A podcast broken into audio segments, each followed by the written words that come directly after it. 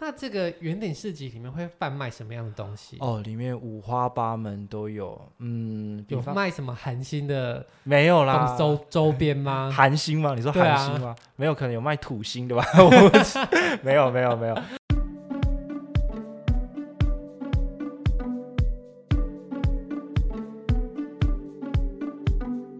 上次我们和罗伊聊到土耳其的工作日常，今天来与大家分享身为游客的一面。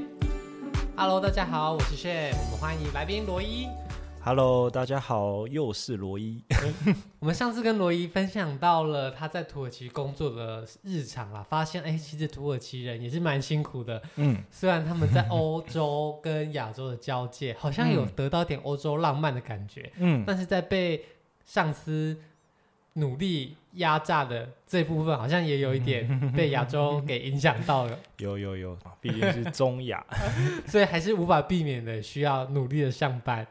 好，那我们今天呢就要跟大家分享，在土耳其工作之余，嗯、放假时候啊，可以去哪边玩玩。嗯嗯、那首先先跟大家分享一下，你在土耳其出门的时间多吗？啊。一般工作一到五的话，可能就是如上次所说的，我可能去运个动，嗯、然后就回家休息这样子。嗯，那假日的话，我肯定会出门的。那我在伊斯坦堡，嗯，待了三个月左右，嗯，然后我每个假日都会出门，就是因为反正待在房间也没事做，所以一定要出去。对对对，都难得了，而且大家可想而知，想要飞出台湾到海外工作。之余肯定是要旅游的啊，嗯，对，所以既然都到伊斯坦堡这个超热门的观光景点，嗯，那没有把握假期就太可惜了。没错，没错。那伊斯坦堡比较特别，它是横跨欧洲跟亚洲，嗯，那我住的地方是在亚洲区，嗯，那它横跨欧洲、亚洲的是一个叫做博斯布鲁斯海峡。嗯。嗯，那其实大家耳熟能详的观光地区，都是在欧洲区的旧城区，嗯、比方说呃圣索菲亚大教堂啊，嗯，还有蓝色清真寺啊。所以说，如果我要到热闹的地方，我就是一开始先坐公车，嗯，然后呢转捷运，就是地铁，嗯、他们说地铁，然后再转渡轮，嗯、再到欧洲区。这样子，所以说，如果你到热闹的地方，你需要乘坐三个交通工具，这样。但如此还是浇不起你出门的决心。没错，没错。所以土耳其的欧洲区和亚洲区，事实上是并没有真的陆地接在一起的，它是完全分开来的。嗯，嗯，嗯。那这两个地方交通方式，就像刚刚说的，是不是？啊，大多数人都搭渡轮，但除了渡轮以外，还有其他的方法吗？啊、有有有，它有一个，有三座桥是公路的桥，嗯、很漂亮。它就是你开车过去的时候，你可以往左往右看，就看到海峡。嗯，如果你坐渡轮，就会旁边就会有海鸥。嗯，还有海底隧道。嗯，那还有另外一个是海底的地铁。哦，对，有一个海底地铁，也可以直接穿越。那你最常坐的为什么是渡轮？因为比较 chill，可以看看海，吹吹海风这样子。因为如果坐海底隧道，就跟坐其他地铁没什么差别了。对，而且而且跟台湾最大不同的地方是，你坐捷运，嗯，肯定是有网路，对吧？嗯，那你坐土耳其的地铁，嗯，如果是在地底下的话，嗯，是没有网路的。那在做那么长的过程中做什么？就是啊，我看到蛮多人是蛮用功的，在看书啦。但是对你来说，就是有一点点没有办法放空，音乐突然 mute 了，所以就是只好选个有网路的，就是渡轮这样。哎，对啊，然后吹吹海风，喂喂海鸥。嗯，好，那刚刚有提到啊，土耳其就是有分成欧洲区及亚洲区嘛。嗯，那既然地理上分开了，它会不会在文化上啊，或者是在市容上啊，也会有差异呢？啊，文化是没有差异的，因为毕竟都是土耳其人，然后而且他们在那边很久了，对，然后都信奉伊斯兰教嘛。嗯、那市容是有差异的，亚洲区就很像，呃，热也不是，就是很像台北市这样子，都是有一些高楼啊，嗯、有一些商办啊，嗯，那欧洲区，欧洲区就分旧城区跟新城区嘛。嗯，那旧城区市容就比较旧一点，但是就是比较传统的土耳其建筑物。嗯，对。那新新城区，我觉得感觉起来有一点像小小欧洲的感觉，嗯，有点欧洲的感觉。特别是在嘎拉塔，就是他们有一个加拉塔。嗯，那个位那边那个位置很像，就是说，哎，你你在台湾可以在各个广告看到一些呃车子的广告开在那个街、嗯、街道上那种感觉，然后那边蛮多餐酒馆的，嗯嗯嗯，就很像我们想象中欧洲的街头的感觉，嗯嗯嗯，嗯，那边蛮有蛮蛮有 feel 的，嗯。那你平常日常的生活啊，工作的地方应该是在亚洲区为主，对不对？嗯嗯，嗯，嗯。那因此会不会比较下来，你觉得欧洲区的街景你比较？觉得有异国感，或是比较 chill，还是其实你是比较喜欢亚洲区比较崭新的样子？呃，我比较喜欢欧洲区，特别是有时候假日的时候会特别去啊、呃、那边散散步。嗯，对，就觉得哇，好像走在这路上，时间再多都不够用，很喜欢散步这样。怎么这么浪漫？走着走着，快要走回一千年前。那在土耳其当地啊，你的生活总是会需要消费嘛？嗯嗯嗯。那消费大家的支付方法现在是用什么样子比较多呢？哦，其实土耳其当地人是呃国应该是说所有人他们持有的当地货币里拉，嗯，并不会持有的非常多，嗯。很很常刷卡，为什么他们不持有自己啊？这个问题就所在，就是他们货这个里拉的货币波动是非常大的。嗯，对。那像现在是二零二三年嘛，嗯，我是二零二一年的时候进去土耳其的。嗯，打个比方好了，那个时候是大概将近是三块台币换一块里拉。嗯，那现在的话已经二零二三年了嘛，嗯，大概是一点五或一点四块台币换一块里拉。等于将近一半了。对，那甚至在一七二零一七年、二零一八年的时候，可能是六块或七块换一块里拉这样。对，哦，所以它贬值的速度几乎是每年贬好几十 percent。对，所以说土耳其的通膨是比台湾还要严重很多的。嗯，这可想而知一件事，各位找到机会了，你可以赶快到土耳其旅游。啊、嗯，你赚的钱在那边很大。哦，那这样子，他们当地的通膨这么严重啊，货币越来越不值钱，嗯，他们的商店标价会改的很快吗？会，会改的很快。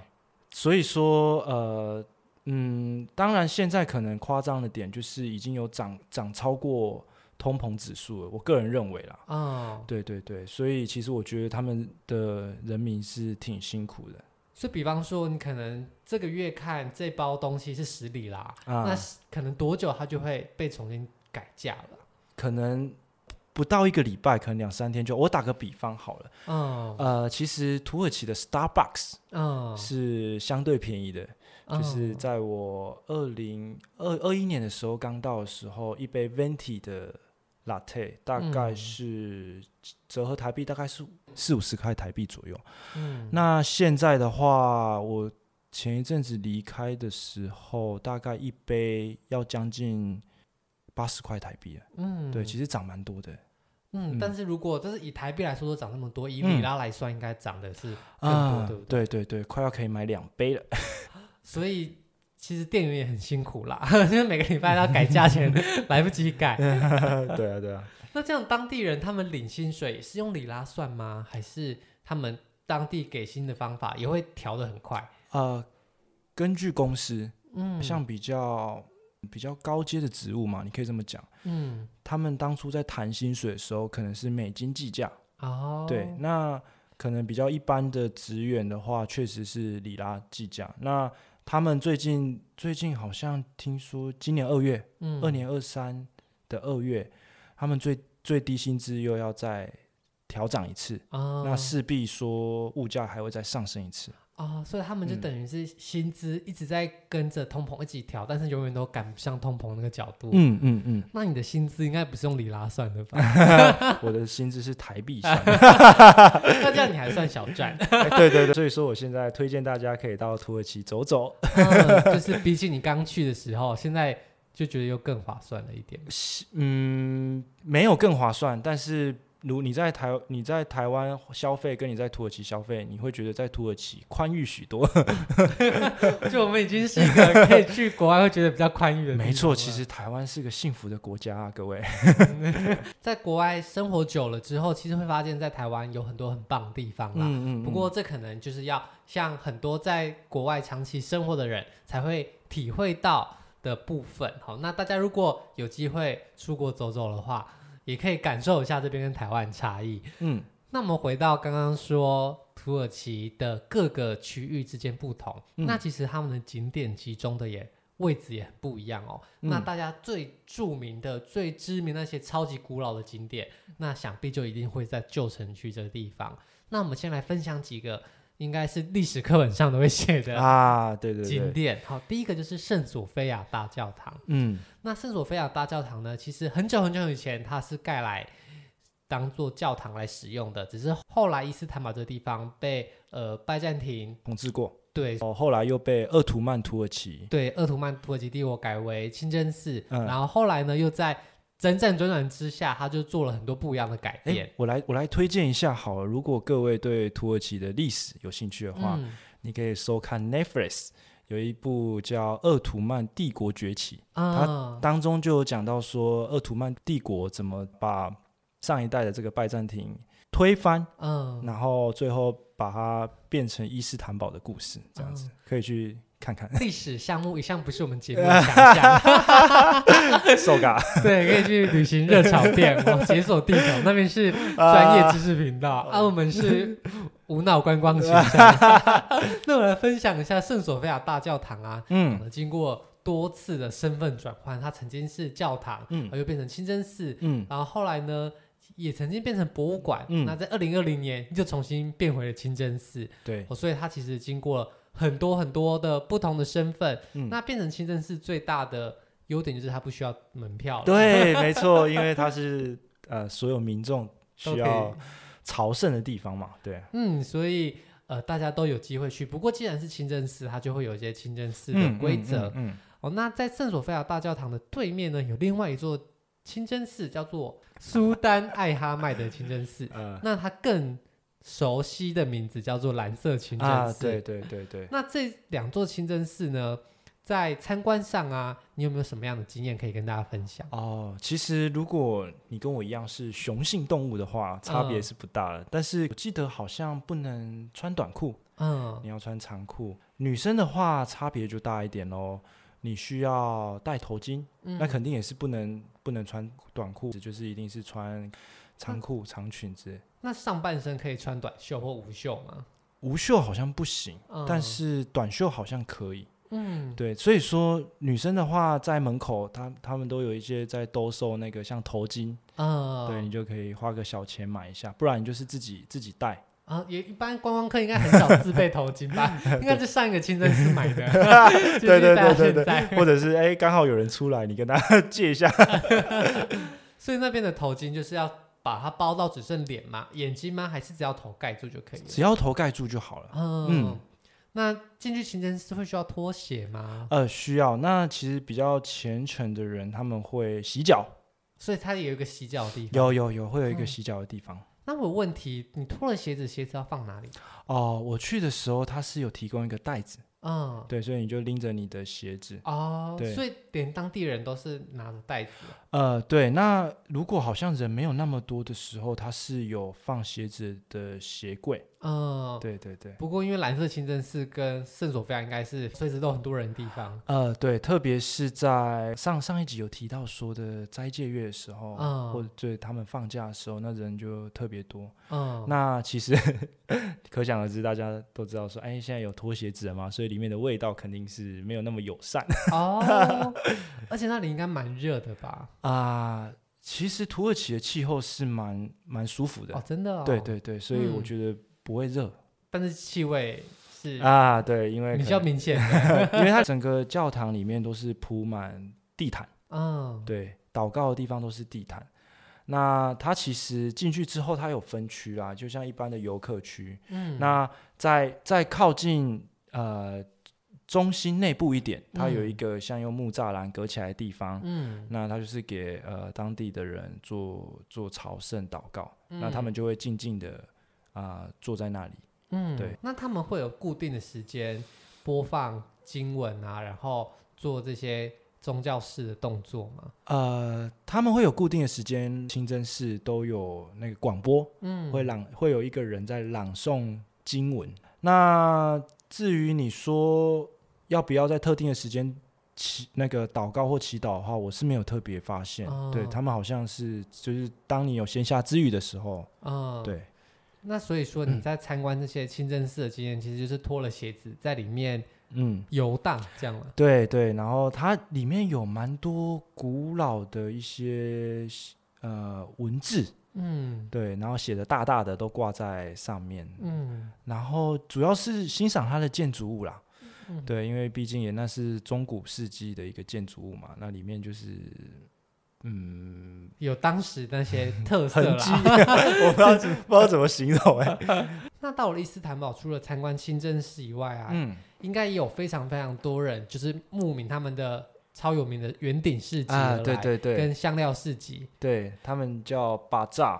那这个圆顶市集里面会贩卖什么样的东西？哦，里面五花八门都有，嗯，有卖什么韩星的？没有啦，周周边吗？韩星吗？你说韩星吗？啊、没有，可能有卖土星的吧？没有，没有，没有，他们大概卖，嗯，会卖。现在土耳其最有名的就是马赛克灯。嗯，然后像地毯，嗯，土耳其地毯其实是蛮有名的，嗯，那还有像土耳其软糖，嗯，那像我刚刚有提到说，呃，他们有一个喝茶的文化嘛，嗯，也会卖这个郁金香杯，然后有各式各样郁金香杯。啊。土耳其的女生其实有些女生蛮喜欢戴首饰，嗯，或者是项链啊，或者是一些耳环，嗯，里面通通都有卖。怎么听起来卖的东西都很面向观光客啊？啊，对啊，所以当地人会进去里面消费吗？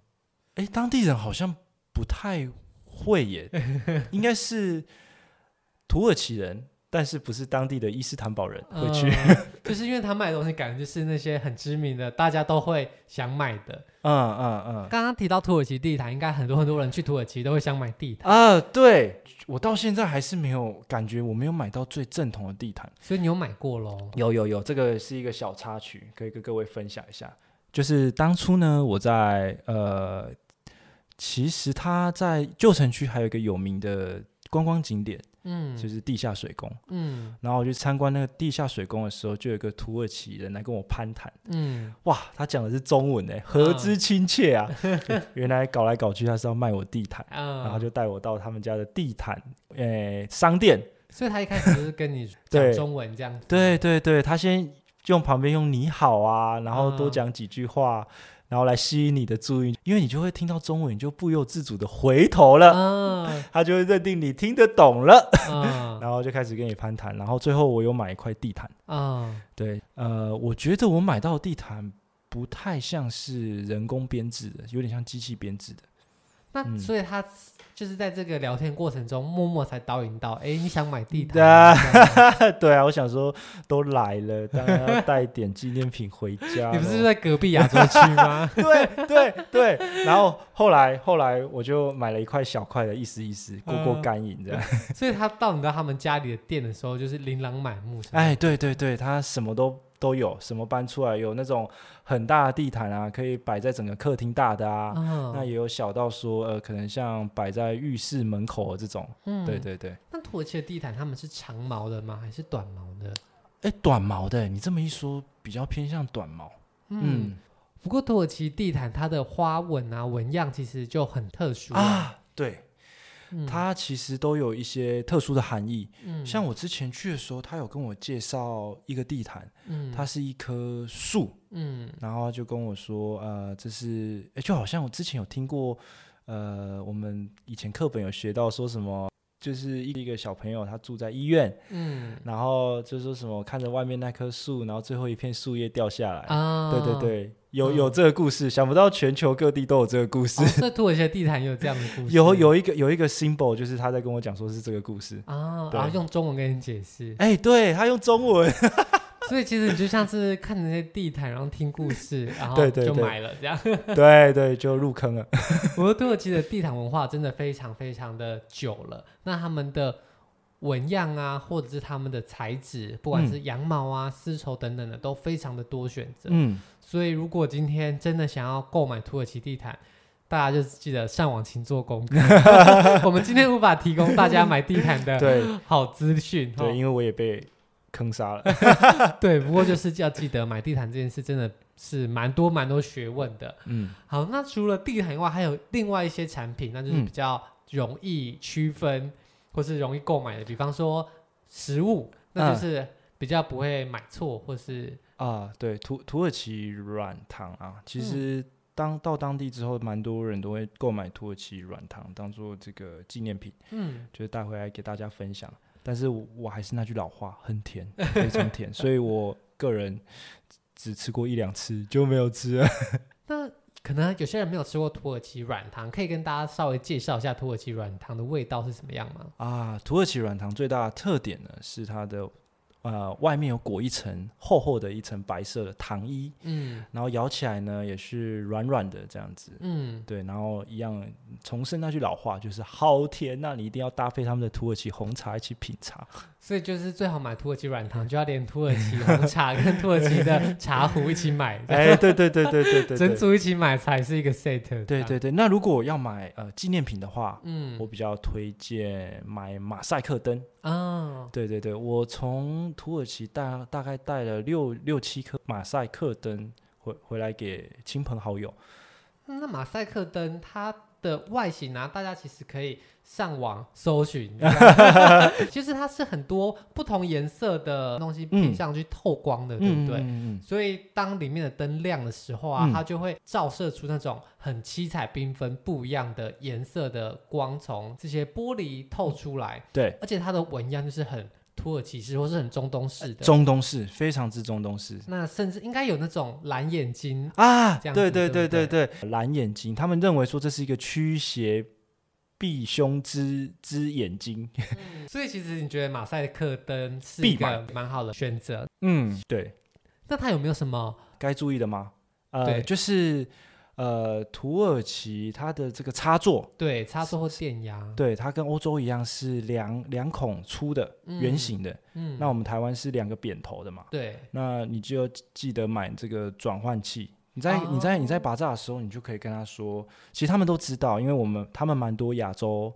亚洲观光客过去的，你就跟他说：“哎、嗯欸，我我我这个我需要一个转接头，嗯，他就会把转接头一并卖给你啊，一并附上。对对对对对。那它的价格会很贵吗？呃，在那可能稍微会被坑杀一点。嗯，我我记得开价好像有一百至两百五里拉，嗯，都都都有开价，那看大小。对对对。不过在巴萨这个地方是可以杀价的吗？啊，可以，你一定要杀价。那可以跟他说，要从几折杀起吗？因为有些地方是八折，地方五折，很怕砍太低被老板瞪。大概五折左右吧。我嗯，所以他跟你说这个东西一千的时候，你可能就要先从五百开始喊起。对对，差不多差不多。那如果你喊太低，老板会骂人，或是把你赶走之类的吗？不会，他就告诉你没有办法，对啊。啊然后就真的是进入个议价环节。对，对 对。那有没有要那种演说？哎，我要去下家店转身，然后他再叫你回来这种戏？也可以哦，你也可以上演这个戏吗？好像有点管用。所以大家可能自己先在网络上找好大概的市价。嗯，好，再来去那边杀价。嗯，但这个地方是可以杀价的。可以，这个地方可以杀价，还可以谈价钱的。那这里可以刷卡吗？可以啊，可以刷卡。所以如果观光客的话，我觉得还是很值得来耶。因为第一个是它的建筑物本身就是景点嘛，嗯、再来他卖的东西也都是观光客需要的。对，而且那里面你可以逛个一两个小时，会让你走到迷路，而且你还可以体会 啊。就是杀价乐趣，对，然后你就可以在中从中看到说，哎，他们的文化，好多人在拿着一个盘子，然后兜售着那个红茶在里面穿梭，这样子。嗯，所以即便你知道那里就是 for 观光客，但是你还是不得不去，肯定得去。好，那旧城区逛完之后啊，再来就是新城区啊，对，对，对。那新城区你刚刚有推荐有一个叫做嘎拉塔的。地方。对，对对，这个地方为什么这么值得去呢？啊，因为主要那个塔好像有很多公用，之前是做防御、防御的功用，嗯、然后后来好像也有做消消防塔。就是大家在、嗯、呃，就是如果哪里失火了，他可能会敲钟或什么之类的。啊、对，那主要值得去是因为那边的街景，嗯，有一点，我个人认为有点小欧洲啦。嗯，那还有一点就是，其实到哪到每个国家几乎都有新城区，然后都有一个叫什么独立大街的地方，是、嗯、那个就是现代人 shopping 的地方了。就是香榭大道啊，哎，对对对对对对对对对，没错。如果你要找什么精品的话，就是在那条路上。对，所以如果在土耳其，你想要来个大 shopping 啊，或者是想要买一些现代东西，嗯，那就是要到新城区的这个独立大道跟 Galata Tower 这附近。对，那这些都是在欧洲区的部分。那亚洲区其实就比较少观光客会到了。嗯，不过亚洲区其实也是有你觉得还不错的地方。对，没错。其实我在土耳其唯一能找到的那个真奶店，嗯、就是在亚洲区的一个叫 Koi 的地方。嗯，对对对，所以如果我到每当假日的时候，我一定会倾注我所有之力呢。坐公车，再搭地铁到这个 Katie Koi 的地方，喝上一杯真奶。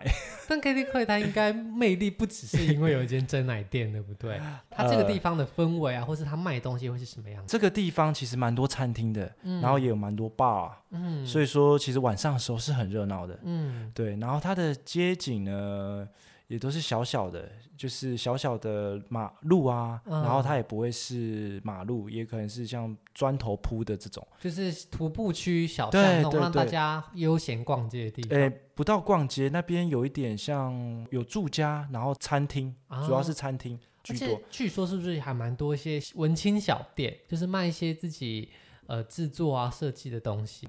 对，其实土耳其呢。呃，就好像二三十年前的台湾一样，嗯、它也是一个仿冒王国。哦、所以说，如果你想要买什么呃 Nike 啊、哦、艾迪达啊，想要用一折的价钱买的话，哦、你也可以到 Katie Koi。所以各有各的有趣的地方。对对对。好，那推荐大家，如果到了伊斯坦堡之后呢，有这一些地方可以选择。嗯。好，那今天跟大家分享了伊斯坦堡的。城市的样貌以及一些特别有趣的地方，也谢谢在地人罗伊跟我们分享他的日常，还有一些土耳其纪念品的购买秘诀。嗯，好，那谢谢今天大家的收听，我们就下周见喽，大家拜拜，拜拜。如果喜欢今天的节目，现在赶快拿起你的手机，在 Apple Podcast 或 Spotify、KKBox 按下追踪关注频道，才不会错过每周最新的节目哦。还有，打开 IG 追踪旅行无用良药，每天提供你新的旅游选择和节目补充资料。我们下星期见，拜拜。